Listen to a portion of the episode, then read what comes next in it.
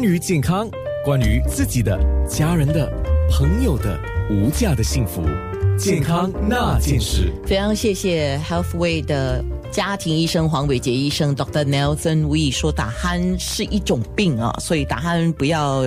掉以轻心，它可以可大可小，影响你的生活品质，呃，影响你的免疫力，但是极有可能也就是一些慢性病的先兆。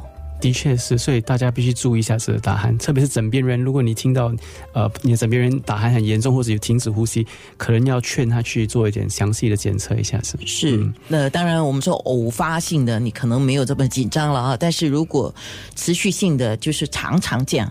什么是天天这样叫常常这样吗？还是多久就有这个状况叫常常这样？如果只有生病或者某一些情况下才出现的话，比如真的很累那一天，呃，这不过平时是没有，那就不是这么呃惊讶。不过如果几乎每晚都有的话。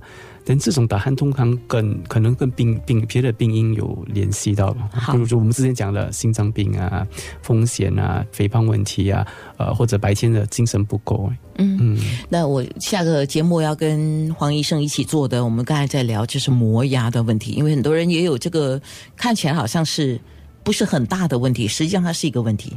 的确，所以磨牙它本身也是另外一种问题。呃，磨牙基本上是睡眠时呃牙齿然后牙齿间一直产呃磨损产生声音哎，持久之后呢牙龈可能磨损到受伤的牙齿，然后就要就会可能掉牙齿或者要换牙齿，是也可以影响到别的部位，比如它会产生偏头痛，或者是呃牙齿的。周边的那些呃关节可能会产生关节炎，right？好，那个磨牙的问题，我们就下一次详细说。但是今天我们讲打鼾，那磨牙跟打鼾是有关系的吗？呃，打鼾的人比较容易磨牙，磨牙的人也比较容易打鼾。不过他们是在不同的睡眠的阶段出现的。哎，打鼾通常是深层睡眠的时候，所以一个般人睡眠是我们有分浅层和深层，它有。第一步、第二步、第三步、第四步，所以呃，打鼾通常是是比较深层的睡眠时，就是你比较放松的时候。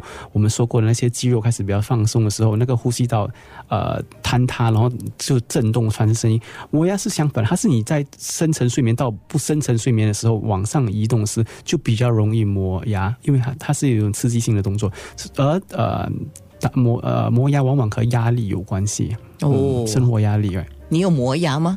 呃，这个下次讲了。但是如果你有打鼾，真的今天要仔细的想一想，你的打鼾情况是怎么，或者问问你的旁边的亲人啊、朋友，你的情况是怎么样？需要的话，看个医生。健康那件事。